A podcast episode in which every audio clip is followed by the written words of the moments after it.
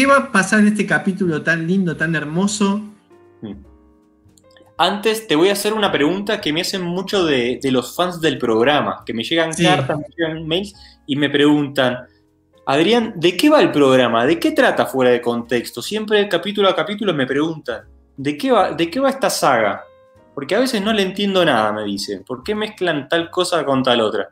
Creo que vos lo podés explicar bastante bien.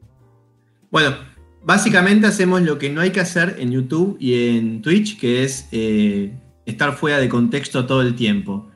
Eh, se pueden perder los fanáticos, pero lo divertido es como echar varios temas que no o temáticas que no tienen nada que ver con nada y hacer algo divertido de eso.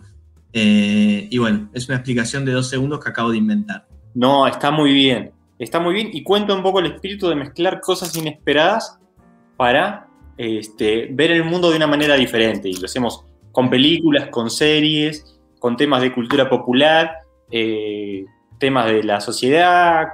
Hacemos esto, hacemos esto hasta que Guido Kafka nos llame, o cómo, cómo es el apellido? Kafka, ¿no? sí, algo así. Bueno, hasta que nos llame de la tele y diga, vengan con nosotros y acá hay plata y bueno, ahí abandonamos el Twitch y todo. Pero me parece que ya la tele está falleciendo y que la plata está en Twitch. Sí, quiero que llegue el día en que nosotros llamemos a Guido Casca y él aparezca en el programa. Y, él tenga que venir eh, gateando, ¿no? O sea, que... aunque venga en Mondi está bien. No sé si eh, vive cerca. Suplicando, suplicando. ¿Dónde vive? No me digas. Yo me lo imagino a Guido en Nordelta. vive en Nordelta. No sé, no, me lo imagino así, no sé si es la realidad. Yo creo que sí. Y debe, debe ser un mal vecino como esos bien hijos de puta que tiran la basura y le dejan la bolsa abierta y todo se ensucia. Sí. Bueno, Julián Wage dicen que es un hijo de puta. Sí, también. Te tengo una sorpresa. Tenemos un invitado especial, mira. No. El, el doctor, el abogado Esteban Diego de Albuquerque está en el chat y nos está comentando. Es un privilegio que un hombre ilustrado un profesor de la UBA esté siguiendo el canal para conocer otras cosas que quizás la ley no ha amparado todavía. Claro, claro, ok. Y si nos hacen juicio, le consultamos a él si, si, si está fuera de la ley, ¿no? O sea, podemos ahí como consultarle. Yo siento que si está acá es porque está un poco fuera de la ley. Ok. No, no digo, si nosotros en algún momento, si, si en algún momento nos mandan carta de documento, bueno, le, preguntamos a Dalbu hmm. si, si, si, bueno, si, si, si, es válida esa carta de documento o no, o si nos podemos hacer los boludos. Hmm. También este, él tiene su canal para ese tipo de, de preguntas de la vida, de me llega una carta de documento, ¿qué hago? ¿Me están por despedir? ¿Cómo tengo que aplicar? En su canal Soy Jurista, que lo pueden encontrar en YouTube, tiene todas las respuestas a esas preguntas que siempre nos hacemos cuando el jefe nos empieza a agarrar de los huevos y, nos quiere hacer chanchadas, para eso está ese canal, que obviamente es muy recomendado eh, que lo vean porque es muy didáctico y todos podemos como aprender para tener el culo más cubierto con los temas laborales. Hermoso canal. El otro día vi que no tenía pantalones. Eh, vi que necesitaba como, tenía como muchos sacos, pero no tenía pantalones y como que tuvo esa problemática. Pero me encanta ese canal. Aguante. Gracias, Somos De, Soy Jurista. Sí, es, nuestro sueño y quizás en el futuro, cuando tengamos más suscriptores, hacer como un crossover con una especie de Avengers Endgame de Soy Jurista y fuera de cómo, cómo hacer para que YouTube no nos demande, cómo yo le puedo hacer, iniciar acciones legales a mi primo, un montón de cosas que podrían estar interesantes de, de la vida cotidiana de todos los argentinos de siempre. Sí, es verdad. Sí. es verdad que hay gente que se lanza eh, delante de los autos y puede vivir de eso, haciendo juicio.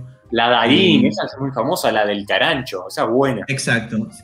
Yo siempre le digo a Carla que trate de hacer esa y me manda la mierda. Me dice, tirate vos.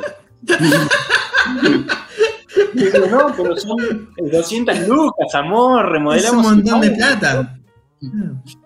Este, Cambiamos el baño. No se anima, Está, y está bien. Solo Darín podría ser este, una treta así.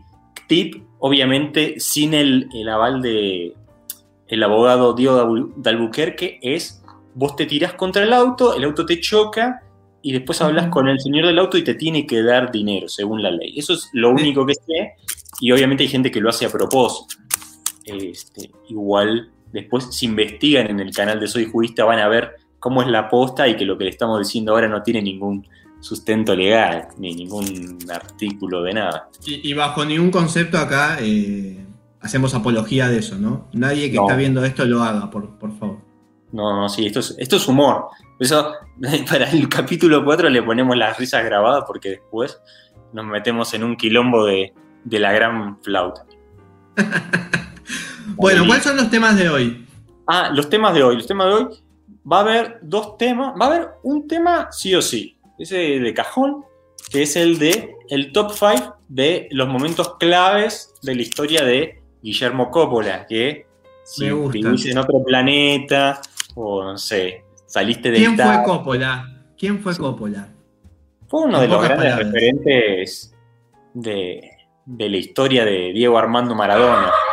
Entonces, todos tienen que saber un poco quién fue el, el representante del Diego desde los 80 hasta los 2000, ¿no? Y obviamente todas las aventuras que tiene en su vida privada y este, con el Diego, ¿no? es como una especie de. Es una especie de Peter Pan de la joda, ¿no? Porque. Pensé que a decir Peter Parker. No, no. Peter Parker, pero bueno, está bien. no, no, como que. Sí, es una especie de, Peter Pan de la joda. Ahora se calmó más, ¿no? Con la edad ya es, ya es un abuelo, ya es un abuelo. Es, el abuelo de, Peter Pan. Sí. Este, entonces ya está como más. Eh, ya sentó cabeza, ¿no? Ya no es, no es un niñito. Este, y está como en otras cosas, pero un poco video a video vamos a entender este personaje que gran parte de los argentinos admiramos y queremos ser, ¿no? O sea, como que hay una, una envidia sana de, ay, quisiera la vida que tuvo Coppola, quisiera haber representado al Diego, estar en, en, en esas como que se dice Como que se dice que un día de la vida de Coppola son cuatro días de, un mortal, ¿no? Como que él vivió mucho más. Sí, matemáticamente hablando, sí. Este, entonces sí, hay como esta envidia y en lo personal yo soy una persona que trabajo en publicidad y me gusta mucho contar historias y no he encontrado a nadie que cuente historias tan bien como Guillermo Coppola. La verdad que sí, es un don único que solo él tiene, como está tocado con una varita. Si el Diego es te, mete en la historia. El, otro contando anécdotas es nivel Borges, o sea, no, le tiene que envidiar nada a nadie. te sentí que la estás viviendo con él. Sí, la de Harry Potter se queda chica al lado de las historias que te pueden meter. Me, parece que esa le pidió ayuda a Coppola, ¿eh? Porque no sabía cómo terminar la historia. No sabía cómo qué, qué, hacer con el personaje de Voldemort y lo llamó a Coppola. Esto no está chequeado, pero pienso que es así. Quizás sea alguno, estás spoileando quizás alguno de los videos del, del top 5 de grandes historias y momentos de Coppola guardemos, guardemos un poco las sorpresas, pero puede haber algo entre R.K. Rowling y, y Coppola, puede ser. Sí. Lo vamos a ver a continuación, poquito a poco. Bueno, ¿vamos a buscar el primer video? Vamos a poner el primer video. La idea es como darle, darle play, apreciarlo, entender un poco de la historia y después contar las impresiones, qué nos gustó, qué no nos gustó que se nos hizo interesante y disfrutarlo entre todos, porque hay muchas cosas que son como de los 90 que quizás ya no, tenemos tan fresquito y está bueno ver. Eh, y por último, una cosa importante es, obviamente el top 5 es a nuestro criterio y a nuestro placer, y obviamente pueden no estar de acuerdo. Y, no nos importa. Sí, nos chupa un huevo. Y lo otro es que hay menciones especiales. O sea, hay un top 5, pero hay una o dos, dos cositas más que, son. que no entraron en el top 5, pero que están buenas también para ver. Voy a empezar compartiendo el, primer video. Dale. Mientras yo cuento, yo cuento que estoy tomando un vinito. Mm, muy bien. Eh, un Luxmar Luxmar. Eh, no, nos hacen el, o sea, todavía no nos hacen el canje. Bueno, ahí vamos al video. Sí, termina de, contarte el vinito y yo ahora le doy play. No, no porque no nos dan el canje, así que vamos al video de una. Dale, que el vinito se joda, me gusta. Vamos al, primer video. Cualquier cosa, ahora me, me contas. Un día a las 6 de la mañana, me acuerdo, y, a Diego lo recibió muy bien, eh, viste, un cariño, no nos dieron la visa en Estados Unidos, él lo recibe, nos da dos casas, y un encuentro con Diego realmente extraordinario. Pero, qué sé yo, me, fue el único tipo que a mí me dijo, tú eres buena persona. En un momento que el mundo me mataba, ah. después del episodio de Punta del Este, llegamos a Cuba y una noche lo vemos a las 6 de la mañana. Pero la personalidad de él te pone freno. No, te, cuento cómo era, te cuento cómo era. Llegamos a las 6 de la mañana, salimos de un boliche y, para en el tránsito, una caravana, venía el presidente. Diego saca medio cuerpo afuera, Fidel, Fidel. Nada, la caravana sigue, llegamos a casa, él se va a su casa, yo me voy a la mía, esperando, bien, sube a su cuarto, yo me voy a mi casa, que era a 10 metros de la casa de Diego, mm. cruzando un jardincito. Me voy a duchar antes de meterme en la cama, 6 y cuarto de la mañana. Señor Cópora, señor Cópora, el comandante. ¿Qué comandante? Comandante Fidel Castro. Comandante, ¿y dónde está? Abajo. Está yendo al cuarto de Diego. Salí, yo creo que nunca me vestí tan rápido. Corro a la casa, ojota, una remerita. La mía no, ¿no? no, no, La tuya. La socota mía no, por favor, hasta allá no llegar. La tuya hubiese ido. Hola. Me muero. Bueno. Corro subiendo la escalera donde estaba el cuarto de Diego. ¡Comandante! Le grito, para que Diego escuche, ah. que no llegara al cuarto. ¿Cómo le va, comandante? ¿Qué pasa? Hola, Guillermo, ¿cómo va? Digo, ¿vio lo que le escribió Diego en la pared? Sí, Diego había hecho un corazón, ah. decía, Fidel venía, apurate, un graffiti, ¿no? Sí, sí, Guillermo, lo he visto, ¿dónde está Diego? Yo le gritaba de costado, mientras el tipo, y seguía. Yo digo, bueno, esta es la cárcel. Cuando te digo, no sé, este, en un cuarto privado. Abre la puerta Diego y sale. Estaba un poco gordito, con la tapa del inodoro puesta en el cuello. No. No la tapa. Peor que el valero. No, no, perfecto. El redondel del inodoro. Puesto en el Comandante. Y el pelo, este- y el pelo naranja. Sí, pelo amarillo. No, no.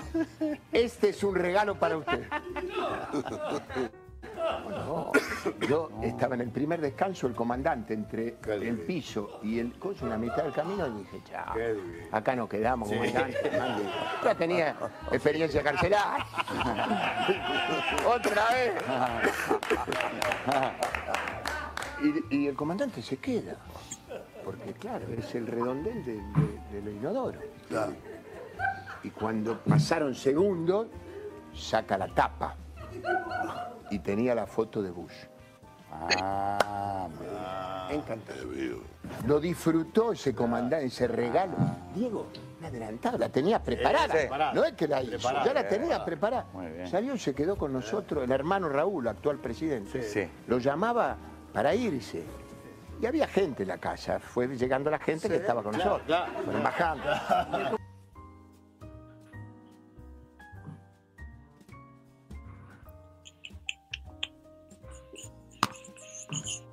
Bien, ¿no? Genial, genial. Me encanta porque habla de la inteligencia de, Diego, ¿no? Habla un poco de cómo eh, sabía de política, sabía de todo. Entonces sabía que poner a, Bush en la tapa de, inodoro eh, iba como a fidelizar más con, Fidel. Me gusta. ¿Qué opinas? Con Fidel. Este, uno le puede criticar mil cosas al Diego, pero las ocurrencias que tenía sí estaban en otro nivel. Hay, hay un tema como de creatividad o de viveza popular que tiene el Diego que nadie lo tiene. O sea, no sé a cuánto se nos ocurre eso o que lo preparemos, no sé, dos años enteros.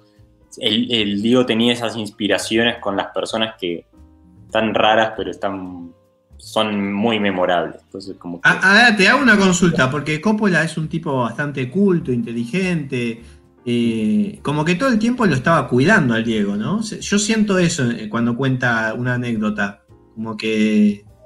Era, su amigo, era, Hay un tema más, como más allá de lo laboral, que es la amistad. Lo único que a mucha gente no le gusta es que pues, Coppola le robó mucha guita al Diego.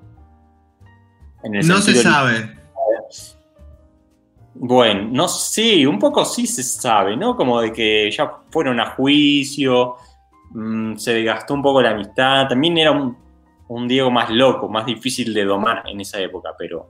Y aparte Coppola, Coppola siempre se gastó todo lo que tuvo, o sea, era un tipo que vivía la vida al, palo, y creo que una de las cosas que dijo hace poco fue de que ojalá me hubiera guardado el 10% de lo que ganaba en esa época, como que dice, y después dice, no, bueno, pero vivía muy bien. Como que. Sí, sí se la dinamitó toda. Eh, no le importaba la guita, le importaba como gastarla, gastarla y, las minas. Él siempre dice como que su hobby o su fanatismo siempre fueron las chicas. Mm. Y, bueno, ¿no? Sí, Para mí no, sé, como que hay que entrevistar un día a Coppola y, entender más de eso, pero sí le robó un poco de guita al Diego y está todo bien. ¿Lo, perdonamos porque cuenta muy, muy buenas historias? Sí, justo te iba a decir eso. A Coppola, mientras me cuente una historia, le, puede pegar al abuelo un cachetazo y no pasa nada porque cuenta, es como un, personaje como muy entrañable, no podés como... Claro, eh, te cae bien, te cae bien. Sí, sí, entiende el contexto también, eran otros tiempos, o sea, no lo no, lo quiero como festejar tanto eso, pero, pero sí se entiende un poco de que era otro, otro ah, tiempo. te, cuento una curiosidad, ¿no? Porque el tipo no hablaba inglés. Eh, claro, es como, soy representante de, Dios, voy a viajar por todo el mundo, pero no hablo inglés, hablo italiano. Es como, pero es, como papá? A, tus papás, viste, que te dicen siempre estudié una carrera, profesionalizate, siempre anda aprendiendo más cosas. Sí. Este es el ejemplo de que no tenés que aprender nada, ni nada, hablar inglés y ya podés este, vivir bien o tener una buena una vida. es, Todo, es todo storytelling. Vos me estás diciendo que es todo guion, copywriting. Y es todo, si vos haces una, no sé, no sé, ponele, te, doy una. Cuando ves un político de Argentina, entras al Instagram y ves que te dice papá de Enzo, hincha de boca, mm. eh, ex ministro de Economía. Yo qué sé, tipo. yo qué sé si. Sí. O sea, yo siento como que. nos están pidiendo que hablemos de, storytelling. Ahí va, me encantó eso. todo ese tiempo, pero sí, para mí eh, haciendo. Porque los fans lo piden, si no, no, lo haría. No está esto los, los políticos saben muy bien de esto. Los políticos lo hacen muy bien. Lo hacen bien. Me gusta lo de como. Es que justo en la Argentina los políticos son extremadamente nefastos. Son nefastísimos. Sí, sí. Pero, pero se deben comprar unos copywriters eh, que valen una moneda, ¿no? Sí, sí le invierten, pero mm, lo que no me gusta este no es un programa de política, entonces mm, lo voy a como tocar muy por arriba y después voy a volver a lo que es Coppola contando historias y lo bien, que lo... No, voy a contar una cosita y volvemos a Coppola. Si yo fuera político, mi Instagram dice Ezequiel Zavala, agente inmobiliario, papá de Dante, eh, hincha de Platense y amante de, los dálmatas. Eh, bueno, eso, fue lo... Si, si yo fuera político, mamá quiso que sea político, yo no, no Peronista de la cuna. ¿Podría decir eso? Es medio así, me, estás dando con un palo, pero volvamos a Coppola. No, no. Era una broma, era un chiste. Acá no hay relación política, no hay Va, va, por otro lado. Creo que um, Coppola tiene algo que todos valoramos y vamos como un asado con amigos y contamos una historia. Generalmente nuestras historias son una mierda, ¿no? Son siempre, este, me, puse pedo y pasó esto, o este, en el laburo me rompieron las bolas con esto y pasó esto, jajaja, y no pasa más. Pero este tipo lo lleva a otro nivel. O sea, se hace la ambientación, te sentís en el. Eh, si te cuenta que está en un hotel, te cuenta hasta que la alfombra, que el terciopelo, o sea, y te sentís ahí con él. Si te dice, no, eh, lo vi a Elton John y, tal cosa, ¿no? El, el, chiste está en los detalles. Si uno lee, no sé, a Edgar Allan Poe, que es como un gran cuentista, digamos, lee, si ve todos los cuentos de Borges, ya son Tarantino. Tarantino también no, no deja escapar los detalles. Y Coppola, inspirado en esos autores, o no, yo creo que no, hace eso, le mete detalles, mete como personajes muy únicos, situaciones muy únicas, eh, que son como muy difíciles de copiar y tiene una complicidad a la hora de contar la historia que te vuelve parte y te motiva a querer saber más. Eh, no se apresura, maneja muy bien las pausas y los tiempos, y es todo, y lo que es difícil es que lo hace desde el inconsciente, es como algo natural en él como respirar. Es como un partido de fútbol, es como un partido de fútbol que está manejando los tiempos y hasta sabe cómo va a terminar. ¿No? Que es una cosa de letal. Ahora vamos a ver este en otras de, anécdotas que, hace como una pausa al final de lo que sería como el remate de la historia. no, es gratuito, no es como, ah, pues me voy a quedar callado y a ver qué pasa, ¿no? Como que le pone como un suspenso, te engancha mucho. Mucho Games of Thrones, viste, que te, hacía como ese enganche al final del capítulo para quiero ver más. Sí, sí, sí. eso 20, 10 años atrás. Entonces, hay que fijarse en esas cosas, la complicidad de los gestos de la cara, es algo que es muy único que tiene y que si estás en una profesión en la que tenés como que expresarte corporalmente, tenés que vender, tenés que exponer en, alguna clase o con tus compañeros, Coppola es un, es un muy buen referente para estudiarlo, para entender eh, desde el lenguaje no verbal y desde la cadencia del ritmo de la historia, cómo podemos copiar eso para nuestro, para el beneficio. Me encanta. Me eh, encanta. y ahí, bueno, cerramos un poco el, preview de la clase de storytelling. Ojalá, ojalá, ojalá Coppola sea profesor de la U algún día. Ojalá. Si Coppola saca una un doméstica de storytelling y narrativa, soy el primero en comprarlo. Un mock. yo lo compro. Un TED Talk de Coppola sí, sí lo hago. una charla TED. Sí, Vamos a. Un problema. Vamos, al video que sigue. Sí, dale, dale. Vos andás así cantando, haciendo un poco entre, entre lo que voy buscando el siguiente video. Dale, dale. Eh, acabo de ver Sí. No, lo que me gusta de Coppola es que siempre estuvo por la joda. Eh, o sea, él dice, me perdí. Vamos al video. Vamos al video ahora en un, en un plano más polémico, que Coppola obviamente nunca estuvo exento de los escándalos. Y si se acuerdan, hubo una época en la que, estamos hablando de los 90, cuando Menem era presidente, este, había un tema con Maradona, la droga, los excesos y las amistades con el poder. bueno, después de esto, terminó en Cana, ¿o no? Terminó en Cana un ratito y después lo soltaron. La pasó eh, mal, no tenía colchón no, no, no, sabía ese no, tenías esa data. Sí, sí, sí, la pasó mal. Dice que, dicen que eh, tenía que pedir permiso para ir al baño y un día le dijeron no, acá no, no tenés privilegios y tuvo que hacer sus necesidades en un tacho. Eh, y sabemos lo que significa eso para alguien tan eh, delicado como, como Coppola, ¿no? Y tan, ¿cómo se, cómo se dice? Fue de los primeros metrosexuales en Argentina. Exacto, e, eso, eso, eso, eso. Eh, eh, un playboy, un metrosexual, sí. Mm. Así que bueno. vamos.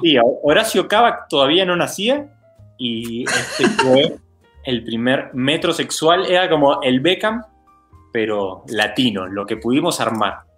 Cava que era un proyecto de vida y bueno, antes estaba Coppola.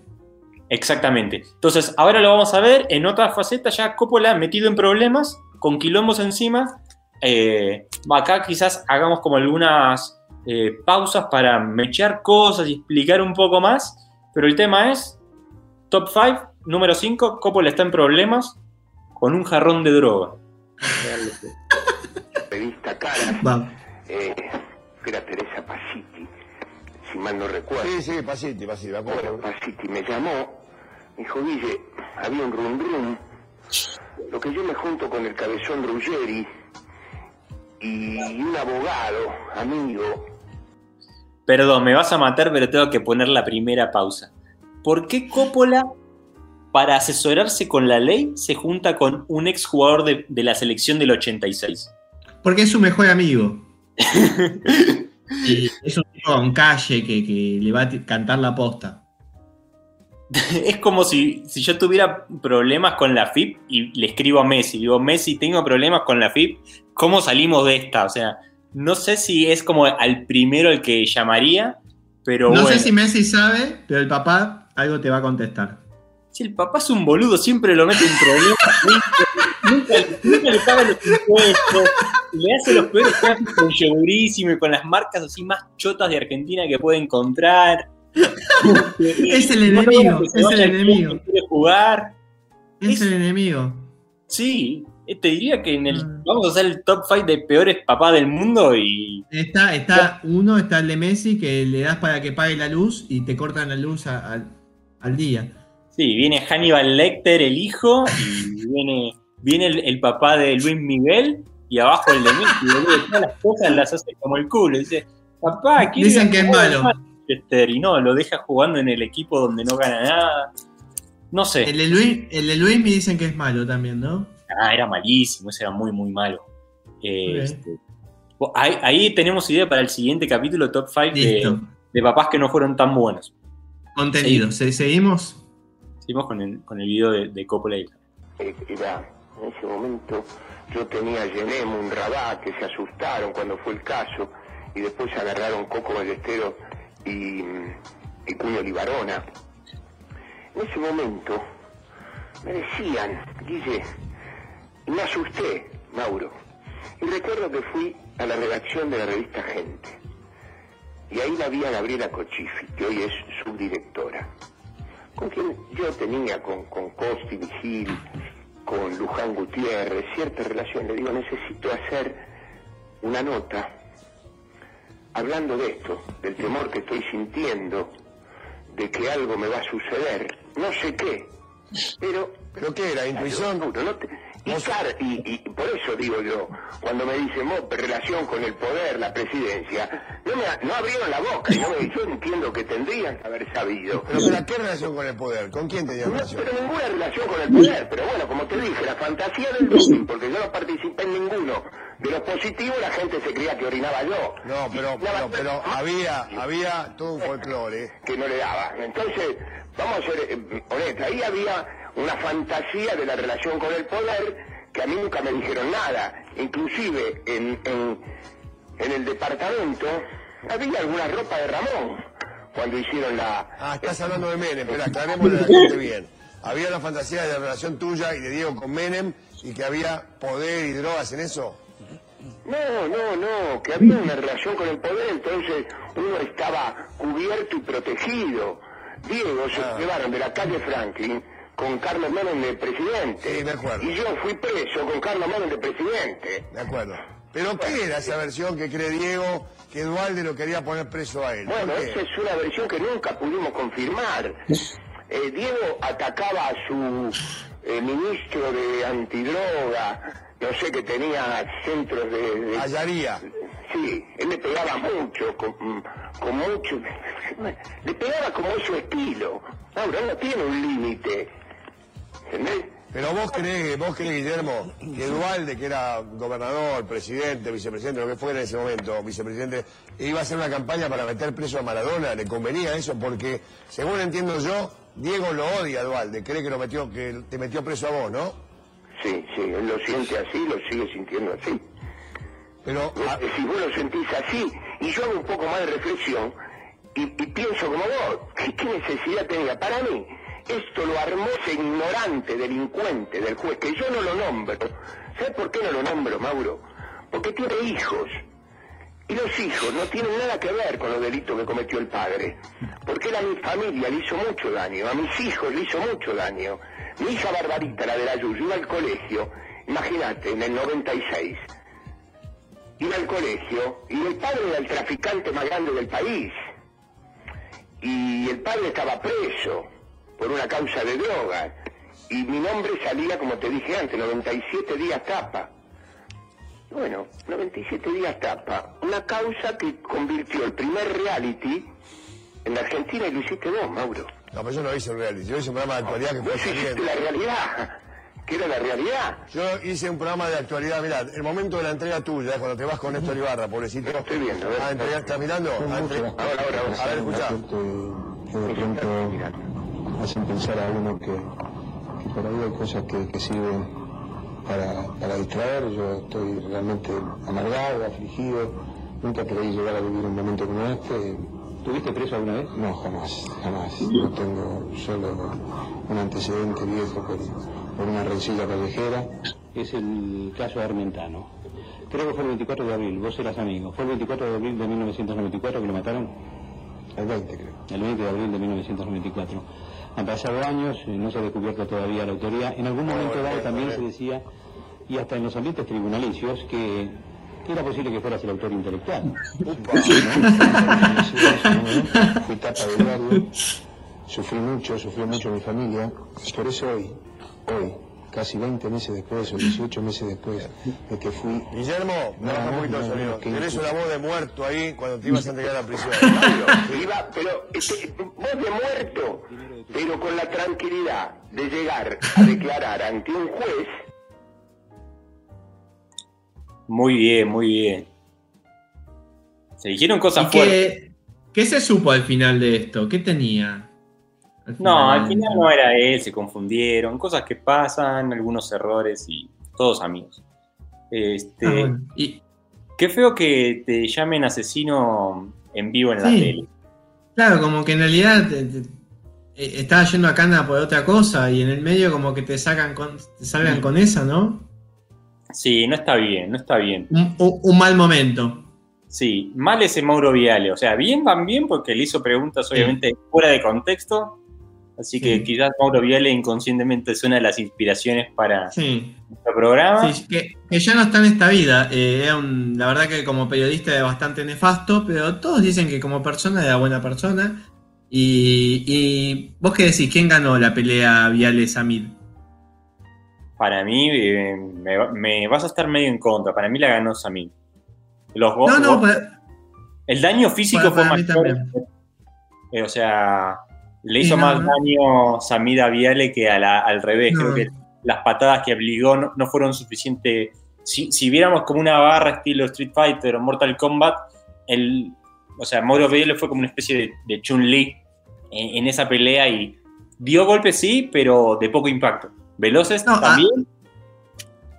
Además, Sí. Viale hacía artes marciales, o sea, bastante patético, o faltaba las clases, porque la verdad es que no vimos nada de eso en la pelea.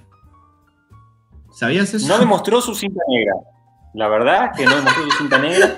Eh, eh, obviamente, también siento que a veces las artes marciales te ponen en un contexto que es como muy fácil de, ah, estoy en el dojo con los pibes y ya sé lo que va a pasar. Y la vida te enfrenta a otras cosas, de que estás laburando. A un gordo así de 200 kilos que te, que, que te quiere comer crudo, ¿no?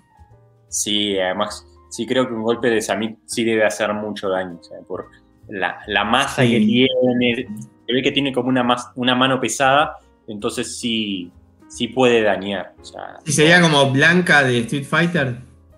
O el, o el- ¿Cuál era el de sumo? ¿Viste que había uno? Ah, el, el de sumo, sí. O, Sí, uno- o el otro, pero sí, sí. Uno, lento que hace mucho daño. Onda era, ¿no?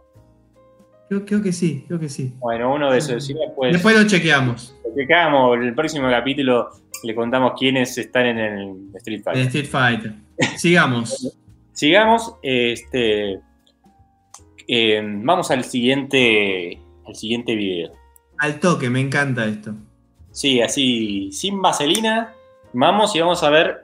este ya vimos ¿Qué un poco de, de Coppola. Vamos a ver algo quizás un poco más lindo y un poco más A ver. ¿qué se viene de Coppola? No, no tengo ni idea, ¿eh? yo no leí el, el paper. Vamos a ver. Todo. La verdad que no estudié nada para este video. Con miedo, sigan con miedo. Y otra cosa que estamos viendo acá, que es. Ah, me, encanta. Me- esto me encanta. Un lindo detalle es hubo, una época, creo que de mis favoritas de la televisión argentina, cuando eh, en C5N hicieron unos especiales de televisión que se llamaba Buenos Muchachos. Y estaba, corregime, haceme que, que, haga memoria. Estaba Beto Casela, estaba eh, Cacho Castaña. Cacho Castaña. Estaba eh, Guillermo Coppola, estaba el Bambino Veira y me estoy olvidando de uno más. Hay uno más clave que quizás ahora lo veamos y lo recuerdo. No, no. más clave que, esa, que esas personas no hay, no existe en el mundo. Más Puro clave que esas personas. Wow. Este, contando anécdotas. el, productor, el productor se llenó de guita en esa época. Vamos al video, vamos al video. Perdón, perdón, perdón. A ver, ahí vamos. Siempre hubo esa historia de, de, reconocimiento entre ambos y después de celos también. Yo entiendo que, que los hubo más. Ah, Pelé versus Diego. Hacia Diego. Exactamente, este es el. Diego hacia eh, Pero grandes. Que voy a decir? Sí, evidentemente. Podemos hablar. Claro. ¿Qué sé yo? Despedida de Platini, el Lido de París Sena, nosotros con Paf, el arquero de la selección de Bélgica. Arquerazo. arquerazo, contando Diego le había hecho un gol. Maradona le hace dos goles. Dos goles, muy bien. Y contando eso, y Pelé en una mesa de atrás. Y Pelé, el lido lleno, Platini, bueno, mesa distinta, Pelé en otra mesa atrás me dice, Guillermo, Guillermo ustedes ya se van. ¿Cómo va no sé, no sé. ¿Qué te está diciendo el grone? ¿Qué te, uh, ¿Qué te está diciendo? Qué Nada, Qué hermosura. Nada. pasan 10, 15 minutos otra vez. Guillermo. ¿Qué te dice el ¿Qué, eh, Diego? Nada, me está preguntando que, que se vaya él. Y no le hables más. él me odia. Claro. Bueno, no le hablé más, me tocaba Pelé, yo no me daba cuenta más, yo seguía. ¿Qué pasó? Se para Pelé y se paran 50 personas. Claro. Y se fue. Se para Diego y se pararon 200 personas. Es así. Ah, entonces me dijo, ¿sabes una cosa? Él quería que nos paráramos juntos para que no se notara ah, quién se pica. Qué barro, qué barro. Después de estas idas y vueltas, entrega de los Oscars en Milano, de los Oscars de los Sport. La máxima fiesta que yo presencié a nivel del deporte. Yo estaba enloquecido. Estaba Ion Tiriak, ah. que para mí fue... Claro, el tenis, el romano. Tipo, claro. Ah. Vilander, Len... Ah. No, no, Len... Becker, eh, Edwin Moses, por supuesto Maradona. La del deporte. No, no, los máximos. El rey anterior le daba al nuevo rey su cetro. Con un conductor de lujo. Con un conductor Billy, Billy Crystal, el de los Oscars. Hablando Ocho años haciendo los Oscars. Los Oscars, así hacían Billy Crystal. Escala de Milano. Príncipe Sofía el Hotel, en Italia. El deporte rey, el fútbol. La, la, última foto era Maradona y Pelé y salir al estadio, y salir a la escala de Milano. Bueno, nosotros teníamos hora de bajada 7 y 25 para la foto. Esa noche Diego, estupenda, nos acostamos temprano, descansó, hicimos sauna, hicimos todo un día bárbaro. A las 5 de la tarde se fue a dormir una siestita, a las 6 y media lo voy a despertar para salir. Bien, se empilcha, estaba de primera. 7, tenemos que bajar 7 y 22, 7 y 23. Bárbaro, Guille, ¿cómo está? Le digo, no, explota esto, pasaron fulano, venga. Me saqué foto con todo, pero sí, me saqué foto con este. Perfecto. 7 y 23, le digo, vamos, bajemos. ¿El grone bajó? Sí, debe haber bajado. A las 7, 23. Anda a mirar. Bajo. La gente explotaba eh, el lobby de ese hotel no bajó. 7 y 25. Le digo, bajemos nosotros. No bajó. Hasta que no bajé, no bajó. Diego, 7 y 25, hay un programa. Bajemos, quedemos bien nosotros. Va a quedar mal él. Claro. Me zapateó toda la noche. Está acá arriba. Vos me hiciste dormir. Este negro me zapateó toda la noche. ¿Qué, qué importa? Bueno, Estaba con los primarios. siete y media, digo, Diego, bajemos. No bajo. Subo. Estaba Pelé con el hermano. Entonces le digo al hermano, mira, vamos a bajar. ¿Bajó Diego? No, bajemos juntos. Claro. Bajemos los cuatro juntos. Y vamos a terminar esta Claro, historia. claro. Está la gente. Claro. Bajamos los cuatro. Un ascensor, whoop, bajamos. Salimos, foto, maravillosa. Claro. Los tres. Yo también siempre en el medio me metía, pero ellos dos fotos, total. Vamos a la escala. Pelé fila uno del teatro, nosotros fila dos. Qué bolón. ¿Por qué Pelé fila uno? Pelé fila uno porque tiene que subir el primero porque te va a dar el premio a vos. Por eso está en fila uno. Eh, no, no estoy de acuerdo. Bueno, digo, ¿Qué crees que nos vayamos? Se va a dar el set. Bueno, pasaban los tenistas, los basquetbolistas. eh, Todo, todo. Oh, una noche espectacular. Brooke Shield, en el medio de la noche, Brooke Shield tenía 21, 22. Había hecho la boda azul. Con Terry Shield, con la mamá. Con la mamá. No, no, no. No. Otra que la pintó Renoir. eh. Llega el momento del fútbol. Billy Crystal, un poco en italiano, americano. Bueno, ahora en italiano, ¿no?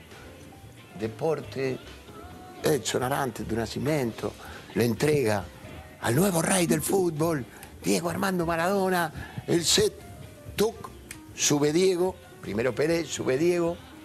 Yo estaba feliz. Diego agarra el cetro, todos de pie, aplaudiendo. Diego agradece y dice, yo estoy agradecidísimo de esta nominación, pero el fútbol tiene un solo rey. Y el rey es Pelé. Y se me devuelve el, el cetro. ¿Te puedes imaginar cómo me puse? Me acerqué al escenario. Diego y la Hijo de puta. Con todo lo que hiciste, no quería bajar fila 1, fila 2, el ascensor. Y ahora le das el premio. Lo ovacionó todo el teatro. Claro, claro. De pie. De pie. De pie. De pie. Una cosa Muy de bien. loco. Muy bien. Pelé no sabía lo que hacer. sabía qué hacer. Si tirarlo, irse corriendo. Un crack, una Se jugada, lo- una se lo dio. Claro, una jugada se lo dio otra vez. Camina el escenario, Diego lo levanta, camina el escenario, yo ahora apunto el escenario. Digo, ¿qué te pasó? Le pasó. Mirá lo que dice, decía, de Edson Arán.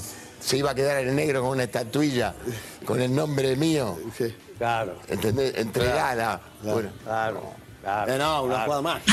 Una jugada mágica. mágica. Esas Mágica, cosas mágica. tenía, te descolocaba. Claro, una jugada mágica. Después la noche, fiesta. Claro. Que al negro, no le, Shield. al negro no le gustaba. No. Toda la noche, Diego hablando con Edwin Moses. Edwin Moses, un velocista, medalla de oro, no sé en cuánto. Y la mamá de, de Brooke Shields quería que la hija conozca a Diego. ¿En serio? Pero yo estaba Vieja enloquecido. entregadora. Sí, sí. Terry Shields, no me olvido más, Terry la mamá.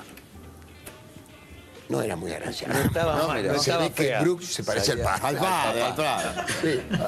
Yo igual no me importaba. Avanzaba a, a Terry, a, a- el que me pusieran, a Edwin Moss. Eh, Yo quería. Eh, Guillote, no, no, me digas. al lado de esa chica, no sé. No, era una, hermosura. Una porcelana. Una, una- una cosa impresionante. cosa de porcelana. Impresionante. no le dio ni cinco de bola. Me banqué toda la noche a la mamá. No. Sí, donde- porque la historia la terminamos acá porque fue una noche triste. Violenta. Sí, violenta, violenta. Noche violenta. Ah, noche qué violenta. lindo. Esas cosas para, para ahí no trascienden siempre, ¿no? Y no, ¿qué van a trascender? Muy bien, muy bien, muy bien. Y, y Cacho, lo último que dice es noche violenta. Como, Sí, sí, está loco, está loco. qué, qué- qué buen eh, programa. Todas, o sea, magia, ¿no? Yo no lo veía. Eh, yo lo vi más eh, en YouTube, la verdad me tocó Ah, ver más. lo viste después. Pero sí, todo puro clásico. Me. Esto es como muy a título personal. Dale. Es esto lo que me gusta de, de Coppola en las historias, que nada es comprobable. O sea, ¿cómo mierda sabemos que Billy Crystal de alguna forma estaba en Italia siendo conductor de, un pro- de, de una entrega de premios del deporte sin, sin saber hablar italiano. O sea, como esas cosas que son completamente incomprobables, que, que estuviera o no eh, Brooke Shield, son como todas esas cosas que le, le meten mucho a la historia, ¿viste? Es como que te sacan de contexto y te ponen en otro mood que no te lo esperás. Ya como que la premisa de la historia es demasiado buena. Es como, ¿qué mierda hace el canoso de Coppola con Diego Armando Maradona y está de paso Brooke Shield en Italia en un premio del deporte y de paso está Pelé es como muy- es como una mezcla muy única y muy particular, obviamente Sí. fuera de contexto Totalmente. incomprobable. Por eso Y- que creo que somos muy que- fanáticos acá de Coppola. Por eso que está acá. Y muchas veces a Dalbu, que puso ahí una data muy copada, en un comentario dice de que eh, Coppola fue representante del Diego 18 años, o sea, una vida. Así que gracias a Dalbu que nos está viendo. De nuevo. Sí, buena data, buena Eh, data. ¿Con qué seguimos? Vamos al, al- me quedé muy, me quedé muy, muy traumado con lo que acabo de ver, pero para bien. La verdad que sí es un, es un genio contando. Yo, yo tengo algo, algo, algo muy cortito de una fiesta donde estuvo. ¿Querés que lo dejamos para el final? ¿O lo, lo mechamos en este me- me- si lo tenés ahí a la mano, me echémoslo ahora para, para recordar los, los- los momentos altos del Guille y cuando, antes, cuando no estuvo en prisión y se lucía. Este- este- esto es un momento feliz de hace poco. Ahí, bueno, ya comparto. No sé si Ahí, le ahí das. luz verde.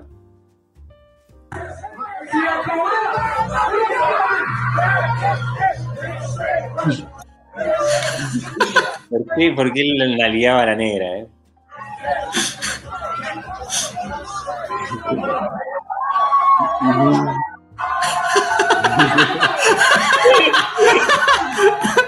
feliz, es cierto. Fue un momento, claramente fue un momento feliz para Guillermo, ¿eh?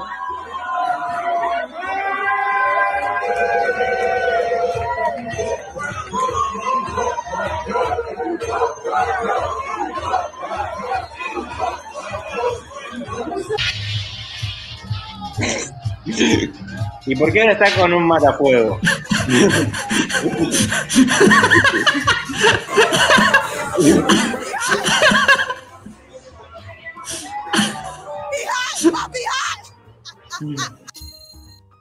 Bueno, eh, me parece que vimos un poco de la intimidad, ¿no? Está bueno también conocerlo en, en su faceta más íntima. ¿no? es un, un- Acá lo alguien que nos le gusta. Sí, sí es muy cierto. ¿Quién le quita lo bailado? Eh, le gusta ser feliz y está bien. No podemos luchar contra eso. Dejar que fluya. Seguramente no, porque si luchás contra eso se baja los pantalones y te empieza a correr con un matafuego, entonces no hay que luchar Sí. contra eso claramente. Exactamente. Y unas cositas, ¿no? Muy particulares. Eh, se lo apoya un, un chico de color en un momento. ¿no? Creo que el, el término correcto es mandingo, ¿no? Si estoy. No, no quiero El, el término científico. Sí, la Real Academia Española me corregiría y decía: el nombre técnico es mandingo. Sí, un mandingo lo estaba apoyando. Y no apoyando. ninguna resistencia por parte de Coppola, lo cual me sorprende mucho. No molesta, está todo bien. Soy un chabón que está abierto a la vida. ¿no? Sí, Eso es no lo que piensa Coppola. Es, es alguien que recibe energía y da energía. Y eso también está bien. Vibra alto, vibra alto. Eh, Eh, ¿qué, qué más? Eh, ¿Con qué seguimos después de esto? último, es como un, no sé si es un consejo personal. No, no lleguemos así de viejos. Yo me estoy, como ves, me estoy quedando algo canoso. No, no hagas que haga eso. Cuando me O por lo menos, por lo menos que no te filmen. No, es que sí está muy raro, viejo. Después esto lo vio la hija y le empezó a hacer muchas preguntas. Papá, ¿por qué Claro. haces estas cosas? ¿Por qué dejas que te apoye un negro? ¿Por qué haces Claro. eso con otra chica? Eh, No sé, no, no está bien para ahora. Para este 2021 eh. no está, no está tan... Es como, es complicado. Es como cuando vamos a Kansas a comer con, con mi hijo y le tengo que explicar qué es la maquinita que hay en el baño. Y es como, es complicado. Le digo, te lo explico más adelante. O sea, está todo bien. Sí. Además, no sé, mi, mi papá tiene la edad de Coppola y no quiero ver un video de mi viejo haciendo eso. De no, es que me fui de vacaciones con mami a Cancún y mirá, estoy en la tele. Y es como, no sé. claro. Eh, no, no, no necesitas saber cómo son los calzoncillos. Eh, No, vamos tío. Sí, no, no hace falta. Todo tiene un límite. Todo, tiene un límite. y. tampoco coincide con la edad, ¿viste? No sé. Como que me lo imagino, es la actitud de fiesta de 15, ¿no? Viste que los pibitos están como muy. Bueno, bueno, en un video que vamos a ver eh, a lo último, él dice mm. de que eh, usaba un perfume de viejo y que se dio cuenta de, eso y, lo cambió y ahora usa un perfume de pendejo de nuevo. Es, es, Peter Pan. Es Peter Pan. Sí, es Peter Pan. Es Peter Pan con un, con un matafuego. Está, está, está, fuera de contexto. Está, está, muy adelantado y muy atrasado a su época. A, la a su vez. Es una cosa de loco. Eh, ¿Con qué seguimos? Vamos a seguir con otro video más. A veces puede fallar y puede que vean este, que les proyecto dos veces lo mismo. No sé eso. No, si, si eso pasa. Acá nadie te va a echar. Yo, yo no tengo la facultad para echarte, así que está todo bien. A ver, a ver. Vamos a ver. Vamos a poner este y si este ya lo repetimos. El otro día en. en... a ver, yo ya. Uy, esta es de Épico. mis Épico, a mí también. Escuchémosla hasta el final. Escuchémosla hasta el final. Pudo haber estado en un puesto más alto. Pudo haber estado en un puesto. Vamos a ver la verdad, cada vez que estás en una entrevista me quedo. ¿Te encaró? Se quede la gente sí, ahora. Sí, sí. ¿Te encaró Elton John? Sí. ¿Cómo fue? Contame la historia. Contame esa historia, por Dios. Conejo. Elton John, ¿eh? Escucha. Era un baño, algo así, ¿no? No, años, no, años baño era un baño. La del baño de Ross Stewart. Ah, la del baño. Sí, la del baño de Ross Stewart. Muy bien. ¿Cómo la Sí, sí. Elton John fue año 78. Birmingham, Inglaterra. Estábamos. El conejo Tarantini, Pata, Pata, yo y frente a mí el gerente del banco donde yo laburaba, que me permitió, ese banco me permitió tener 200 futbolistas, me daban crédito. la verdad, yo tuve esa cantidad de jugadores por el banco. Me lo llevé para tener más días de vacaciones, lo invité primera clase, bueno, llegamos Londres, Londres, Birmingham, vamos a alquilar una casa, vamos a cenar un hotel. Estamos cenando los cuatro, mucha gente jugando al backgammon. De repente, para un tiempo. 78, 78, 98, 2008, 2010. Hace 30, casi 40 años. Bien. Se sienta. Hello. Hello.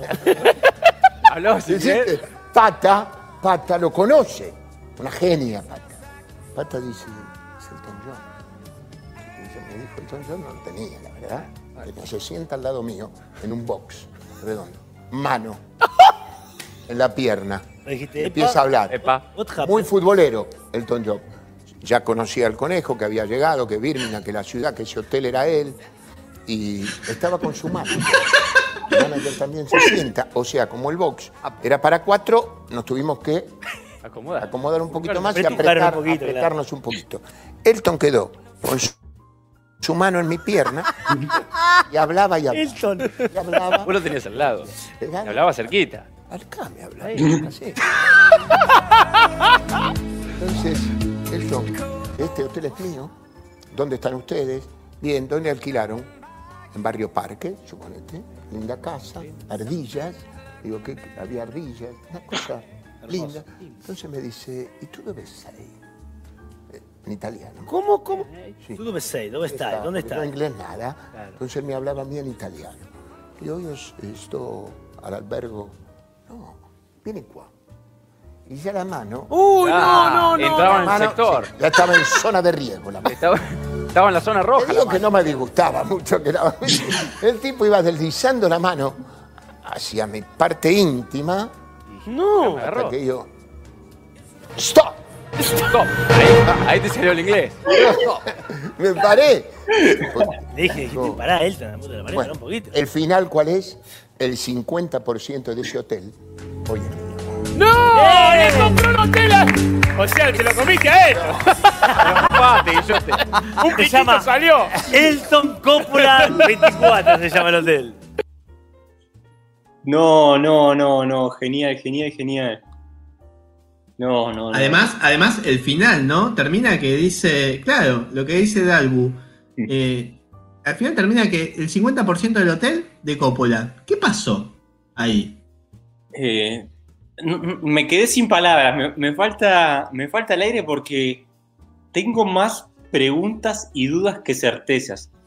Ah. Voy a hacer preguntas a vos y a la audiencia y si quieren me pueden contestar o no. La verdad no va a ser tan, tan fácil, pero pregunta número uno. Sí, sí, sí. Pero, son, son, medio filosóficas, ¿no? No, no tienen por Algunas son filosóficas y otras son como un poco más este, empíricas. ¿Cómo Elton John sabía de fútbol? ¿Cómo Elton John, un músico que siempre estuvo muy metido en, lo artístico, sabía de fútbol y seguía la historia del Diego? Ese primero, es un primero, ¿no? ¿Cómo Pata Villanueva, una modelo de los 80... De los 80. Estaba ahí en el hotel del John, y eso va a la tercera eh, pregunta o duda. ¿por qué Elton John estaba involucrado en el negocio inmobiliario? O sea, son como muchas... ¿En, qué momento, ¿En qué momento compré un hotel? O sea, salvo que sea un hostel, pero un hotel. Que está, viste que sí, siempre te dicen eh, diversificar tu, tu patrimonio, invertir en esto, pero justo te compraste todo un hotel en el cual terminó estando Maradona, ¿no? Porque hay muchos hoteles en el mundo y justo en el tuyo entra el Diego. Son muchas casualidades. Y que estaba Pata Villanueva, no, no detalle menor. Y, bueno, esto Coppola siempre eh, dice que le gustan mucho las chicas, ¿no? Pero yo pienso que en definitiva es un tipo que está más allá del bien y el mal y no juega para, los dos lados y, y, se la juega por el equipo, ¿no? Como que no tiene, no tiene problemas, básicamente. No, no, tiene problemas y. Pero nunca, pero nunca lo, nunca lo, lo blanquea 100%, pero como que te la, da a entender entre líneas, ¿no? Sí, como que deja una puerta o una ventanita abierta a la posibilidad.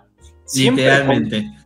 Sí, sí. Lo que me preocupa es que casi siempre es con dinero de por medio. O sea que si uno va y dice, ¿cómo la tengo? ¿Cuántos dólares? Tengo este hotel con 190 habitaciones. Eh, ¿Qué hacemos? Y, sí, también en, una Argentina más devaluada, creo que con menos uno puede, o sea, creo que si le das un, un Clio a, a, Coppola, unos besos te da, o sea, como que es fácil. Un 4K. Manejó muchos años un 4K, así que sabemos que el ticket de, acceso a Coppola era bastante bajo. Sí. Eh, entonces, si alguien quiere darle besos o, amor a Coppola, eh, sepa que no es tan difícil como en otras épocas. Como no es tan difícil. No es tan difícil. Este, pero, me encanta, porque es, un personaje de matices.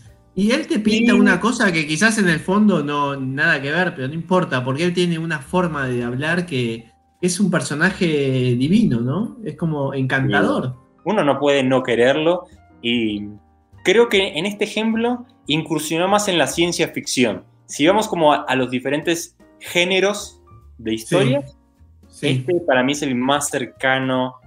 Eh, sí. Ciencia y, y, después si buscas una anécdota de cuando estuvo en Cana, quizás es como que te está contando el exorcista. Eh, eh, el tipo tiene muchos, muchos géneros. Te, te, puede emocionar, te puede hacer reír, te puede hacer llorar. Creo que si maneja diferentes perfiles y es multifacético en todo el sentido de la palabra y hay pocos como él. Sí, ¿Cuántos videos nos quedan? Nos quedan dos videos más. Vamos, vamos, vamos, al, siguiente. Y estamos hablando de, narrativa y, de Coppola. Y hay que, hay que verlo un poco de años atrás, ¿no? Cuando ya era más joven y no era tan canoso. Dale, tenemos, o sea, él, él obviamente cuando era niño no era tan, no nació canoso, ¿viste? No hay bebés que nacen Me imagino que no. No, tenemos material que pocos medios tienen de cuando él era más joven y no era canoso. Y se van a sorprender con, el resultado. Ahí Inédito. y sí, si esto en, otros portales no lo van a encontrar. Voy a ir este, buscándolo y lo, lo, voy a charlar un poquito mientras lo vemos para este, entrar en contexto. Present the next award. A lady who won an Oscar her first film, Cactus Flower. Coppola trabajó en un banco y podemos ver aquí que también estuvo muy metido en el mundo del cine, ¿no? Lo podemos ver, estamos viendo la premiación de, de los Oscars, ¿no? Y Fue bastante famoso haciendo películas. Sí, sí, sí. Veamos. A ver.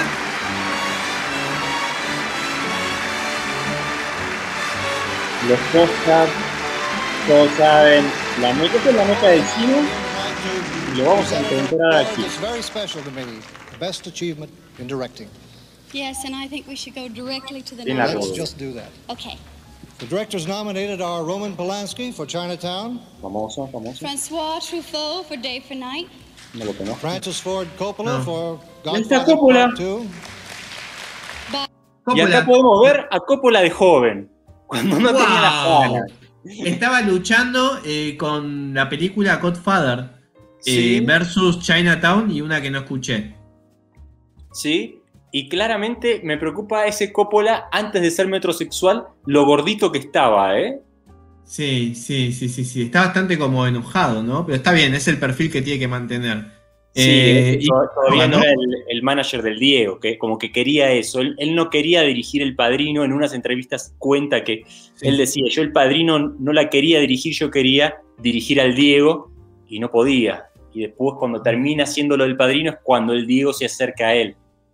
Genial. Y le dijo, "Hace- vení conmigo que vamos a hacer algo mejor. Eh, ¿Y qué pasó? ¿Lo ganó? Ponele play a esto, a ver. Dale, a ver. ¿Ganará o no ganará? and John Cassavetes for A Woman Under the Influence.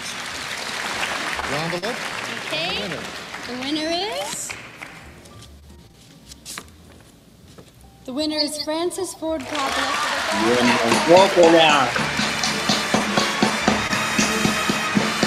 La música. No pasa nada. Le ponen la musiquita. Dato importante, esa es la música de fondo de Susana Jiménez. Cuando vos entrás al programa, esa es la música que suena cuando recibe a Enrique Iglesias, a Luis Miguel. Ponen la misma, que es la que compuso Coppola para, para entrar. Cuando entró el Diego Y, y- también y de Susana, y Susana no lo sabe. No, Susana no. Susana piensa que los dinosaurios siguen vivos, entonces Ok, no le pidamos ok. tanto. Vamos a ver cómo, cómo Guillote recibe el premio. Genial.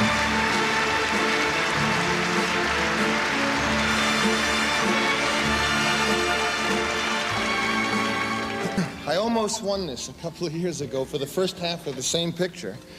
¿Cómo le hizo si no sabía hablar inglés? I saw the part two, however. Se it was olvidó. Charlie Bluthorn's mm-hmm. idea, and when I heard it, I said at first, "My God, to do a sequel to The Godfather is a surefire way Dejó de ir a to Open fail and English blow everything I was lucky enough to get up to that point." And then I went home and I thought about it, and I realized that because it maybe was such an easy way to fail, which was probably the best reason to try to tackle what s- seems so impossible. And uh, it's, uh, I'm really happy I did. I, I just want to thank uh, Gordy Willis, who was the photographer, who did a beautiful job. And Barry Ahí, Mankin, Barry poné pausa un segundín, ¿sí? Sí. Ahí está agradeciendo al tipo que le corta la barba, que dice que Ujú. se, se la dejó muy bonita. Que Eso, que ya, para la gente que no sabe inglés. Sí, tam- también este, le dedica a los pibes del banco que lo dejaron dirigir el padrino porque eh, Sí. Principio no quería, en el cajero decía no, es que tenés que cubrir tal turno. Eh, en los tiempos para, para almorzar sí lo dejaban ir a filmar un poco ahí y después tenía que volver este, para canjear los cheques y todo eso. Bueno, bueno, y a la mafia, ¿no? Que la mafia lo dejó, la mafia le dijo como estás avivando giles, no en las películas, y él dijo, no, la hago igual. Bueno, y llegaron a un acuerdo. Bueno. Buena onda, ¿bien? Con los amigos de la mafia. Que eh, también como que el Diego tenía amigos en la mafia con todo lo del nada. Eh, sabemos Pero eso es para otro capítulo. eso es otro capítulo. the picture, who's, who, uh, who all contributed, and Walter Murch, who did the sound. Thank you so much. And thanks for giving my dad an Oscar. Thank you. Qué grande, qué grande. No- lo que no me, Me gustó encanta. es que no le agradeció ni a Elton John ni a Pata Villanueva en ese. Se olvidó totalmente, eh, sí. Bueno. Un desagradecido total. no, pero él dice que es, es muy agradecido de la vida. Quizás el éxtasis del momento se olvidó. Sí, la presión, te están viendo todos ahí. este, sí, qué sé yo. Lo compré. que meta- Buenas películas. Bueno, vamos al, al number one, al video 1. Vamos al number one. eh, un video que habla de los sentimientos, porque Coppola, muchos dirán, es un monstruo, es el Hitler de los managers. No. Pero no. No, es un, es un tipo que también estaba en los momentos difíciles, cuando se lo pedía un amigo. Así que es un tipo que quizás no te hablas 10 años y tenés una desgracia en tu familia, lo llamás a él y él está. O sea, vamos al video a ver qué pasó. Vamos al video. Pero Yo no sé también- si vi el video. Ahí viene el video, este video sorpresa. Para ver el lado romántico. Sí, final feliz, final feliz. Se reencontró con Diego Armando Sí. Maradona en el velorio de Don Diego, ¿verdad? Lo cierto es que corrió el rumor de que Coppola volvía a trabajar con Maradona y él quería desmentirlo. Y además nos contó toda la intimidad de por qué él fue al velorio a través del llamado de quién y cómo siguió la relación después del entierro de Don Diego. El abrazo que se dieron en el velorio de Don Diego dejó atrás 10 años de distanciamiento y toda una vida de amistad. Pero Coppola aclara que no se habló de volver a trabajar juntos. No existe la posibilidad de que trabajemos. Él está bien, no necesita nada y yo estoy tranquilo, laburando. Y esto le quitaría a ese encuentro que nos permitió abrazarnos y, y decirnos algunas cosas, eh, le, le quitaría importancia, le quitaría valor. Según nos contó Guillermo Coppola, él envió saludos a Diego a través de amigos y de su hija. Y fue el propio Maradona que pidió hablar con él y lo invitó a despedirse de don Diego y darse un abrazo. En el abrazo sentí muchísimas cosas que, que son mías, que son de él. La charla que tuvimos es nuestra, es muy íntima.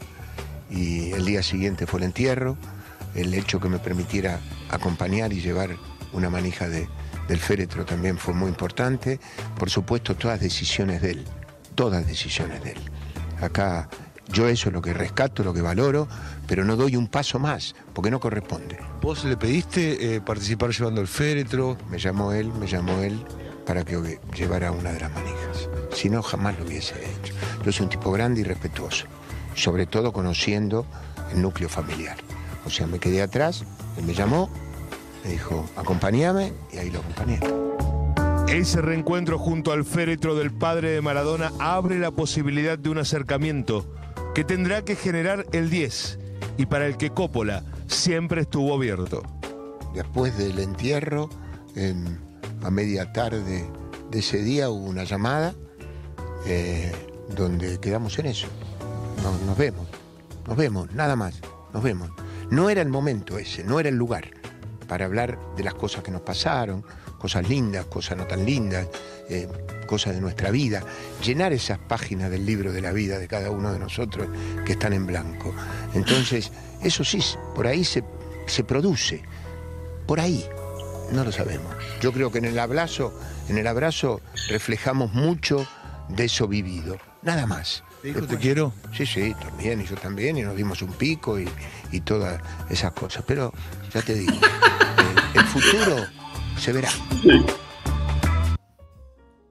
Bellísimo. Se, Me se me quiebra un poco la voz, la verdad que. mm, Es casi el mejor final que podemos tener. Es lo mejor que encontramos. Además, la música que le ponen de fondo, es como que todo atinado, todo bien. Eh, tengo un videito más, Los Oscars, ¿viste? Está inspirado en los Oscars del, del Sí. video pasado un poco. el video anterior. Tengo un videito más. La música de elevador a Coppola, por lo visto. Siempre. Sí. como. Además- en un momento dice como. ¿No? Como todo esto es lo que quería el Diego, como todo lo pidió él, como. o sea, se así también, como siempre, un poco el buenito, como. Lo cuidó, lo cuidó. Está bien, está bien. Lo cuido, lo cuido. ese, no, no. No, no, después de ver todos estos videos y todo el recap que hicimos de su historia, este, no me gustaría que te vayas odiando a Guillote. No. ¿Te gustaría ser amigo de Coppola? Sí, sí, toda la vida. Pico de amor, ahí dice Dalbu. Eh, sí, polémico. Polémico, pero entre los amigos, muy amigos, bueno, hay cosas que están más allá se del, bien. ¿Te bancan? Eh, se bancan. y no te hace homosexual. Tenemos un video más, tenemos un video más, que este es un video que mi primo no sabe que lo tengo, así que me parece que... Es, y nos vamos con este, porque es casi el final, y después nos, despedimos. Se terminó el programa, chicos. Es, como, como dijo Coppola, es un video para llenar el, cuaderno en blanco del amor y la amistad. Es un poco eso. Es, es un ping-pong lindo que me parece que es, eh, en síntesis te dice la vida de Coppola para los que nos enganchan en este momento y quizás se perdieron 60 minutos de, fuera de contexto. Va. Así que vamos con este video, ahí lo voy a poner para compartir. El último, el último de, la noche. Eh, gracias a Dalbu de nuevo. Eh. Y, a, mi amiga personal Eva, que estuvo ahí también, así que bueno, gracias. Em, vamos.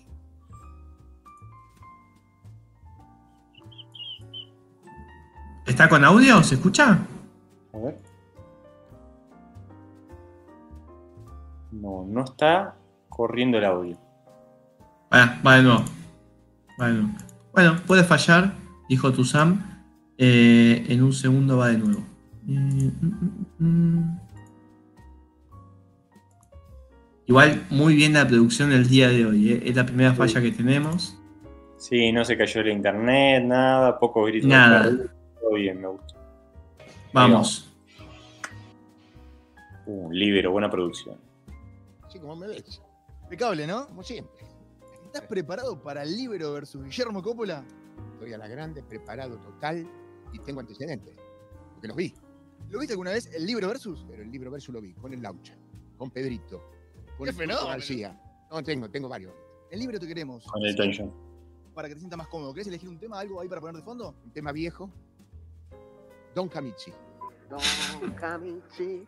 Na, na, na, ¿El primer laburo de Coppola fue? Cadete de farmacia. ¿En qué gastaste tu primer sueldo? En dárselo a mi vieja para hacer una buena cena. ¿Hay una profesión pendiente en la vida de Coppola? Siempre hay algo pendiente. Por ejemplo, es muy fuerte. Prefiero mantenerlo en el anonimato. Un indicio. Me gustan las mujeres. clarísimo. ¿Una película? Casa Blanca. ¿Despilfarraste la plata alguna vez en tu vida? Toda la vida. ¿O que te encaren? Encarar, mi viejo, no existe. Lo otro no existe. Encarar. ¿Sexo en la primera cita? ¿Sí o no? Si se da y viene bien, sí, pero si no, sin desesperación. Con tiempo, manejando el ritmo de partido. Tres cosas que no le pueden faltar a Coppola en una primera cita. Dinero, perfume y nunca me falta el buen humor y la buena onda. ¿Nápoles o Cuba? Nápoles. Un ídolo de chico. Elvis Presley. ¿Primer coche? Un Ford 35 negro, asiento afuera.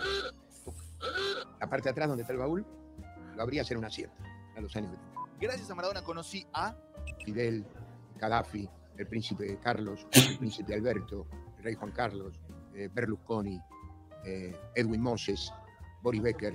¿El que más te sorprendió? Berlusconi, Silvio Berlusconi. Por ser el representante de Maradona, me perdí a. Me perdí por ahí el crecimiento de, mis hijas, pero no me arrepiento. Diego de la ¿Bebida preferida? El champagne. ¿Un lugar para vacacionar? Mar de Plata. ¿Un boliche argentino? Y tantos. Mau Mau, vos no habías nacido. New York City. Apenas te desaparecí. Después el cielo. Hoy, en la actualidad, tequila. ¿El que más satisfacciones te dio? El cielo. ¿Un boliche en el mundo? Jimmy's de Monte Carlo. Ahí conocí a Catherine Deneuve. Noche inolvidable, irrepetible. Y también pasamos una gran noche con la gorda Matosas y la Raulita. ¿Cuántos días estuviste sin dormir? Varios. ¿Una charla pendiente? Con Diego nuevamente. ¿Mañanero o de noche? Mañanero soy, soy trabajador de, la mañana. Soy de la mañana a la noche. Pero mañanero, hoy me rinde más. ¿Cada cuánto? Tres veces por semana, ponele. Dos, para no ser exagerado. ¿Pastillita sí o pastillita no? Pastillita sí, para algo la hicieron. ¿Vos hiciste en la cama? Depende. Depende del estado de ese, sí. Cansancio, si como venís, ya uno va, ya tiene unos años, ¿no? Hay cosas que hoy no se pueden repetir, son irrepetibles. La expedición hoy es de recorrido más corto. ¿Un lugar para vivir? Este que vivimos, Argentina. ¿Qué barrio? Palermo. Pero fui de los barrios. Yo nací, Tacuarí 1593, Constitución. De ahí me fui a Chacabuco 1350, San Telmo. De ahí me fui a Suárez 1192, La Boca Barracas. Y de ahí a Martín García 594. Una frase que hubiese seguido. Te quiero. Para empilchar. ¿De blanco o de negro? De negro. ¿Un perfume? El que uso. Joe Malone. Estoy cambiando con el tiempo también. Usé mucho vetiver. El vetiver ya es de hombre grande. Y yo soy Peter Pan. Por eso me actualizo permanentemente. Por eso sí pastillas, sí perfumes nuevos, sí ritmos nuevos. Pero a veces el cuerpo no te responde. Las mujeres. ¿El lugar más exótico a donde hiciste el amor? Eh, Tailandia. ¿La playa? No te puedo contar. Fue muy un lugar, un lugar. Era como un convento, una monja tailandesa. Un arrepentimiento. Es difícil volver atrás. qué sé yo, haber metido más energía en el cuidado de, del amigo por ahí. Entiendo que todos tenemos una marcha más y por ahí la tendría que haber utilizado. Diego Armando Maradona. El gran amor. Yo con Diego hago el balance. Debe y Ever. Y realmente le debo mucho. Lionel Messi. Grande. Más grande de todos. ¿Maradona o Messi? En el pan y queso están los dos. Sí. Elijo a Diego. El patón Bausa. Un grande. Un gran tipo. Le deseo lo mejor y sé que con laburo va a conseguir grandes resultados. Marcelo Gallardo. Un técnico ganador al taco. Una costumbre que te dé un poquitito de calor, que te avergüence, es el momento de sacarla afuera. Contásela libre. Cuando me quiero hacer el pendejo y no corresponde. Entonces ya soy un hombre grande, tercera edad. Ya no me doy la vacuna contra la fiebre amarilla. Yo digo, soy Peter Pan. No tengo edad. Pero yo ya creo que soy el abuelo de Peter Pan. Una frustración. No haber jugado la pelota. Guillermo Coppola se parece físicamente a George Clooney. George Clooney después de perder el partido. el que en toda tu vida. Obvio. Barrilete cósmico. Ese fue el máximo gol. Es el gol del fútbol. Para irte de vacaciones, ¿el Bambino o Coco Basile? Los dos. No puedo vivir sin ellos. El Garrón en la vida de Coppola fue Una historia pasada, ya está. Vida que me marcó y que me hizo saber que, que por ahí las injusticias existen. la palabra o frase en italiano que más te gustaba decir. Ciao, ragazza. Sei bellísima. Yo faría cualquier cosa contigo. Guillermo Coppola es Es amigo de sus amigos. En mi próxima vida quisiera ser mi amigo. Precioso. ¿Te gustó? ¿Te gustó? no me lo esperaba, me gustó muchísimo. Hay que empezar a comprar la pastilla. Buenísimo. Bueno, y con esto nos despedimos. No sé si querés acotar algo más, gracias a la gente que nos vio. Me parece que fue un programa hermoso, divino. Sí, muy familiar, me encantó, me encantó. No tengo, no tengo estoy muy emocionado, me gustó mucho este capítulo. Este, así que nos despedimos, nos despedimos y los esperamos el, el próximo jueves, en el mismo horario, con más fuera de contexto, con cosas que nadie se espera, de la música, el arte y la cultura popular. Así que un abrazo a todos y nos vemos el próximo jueves. Saluditos.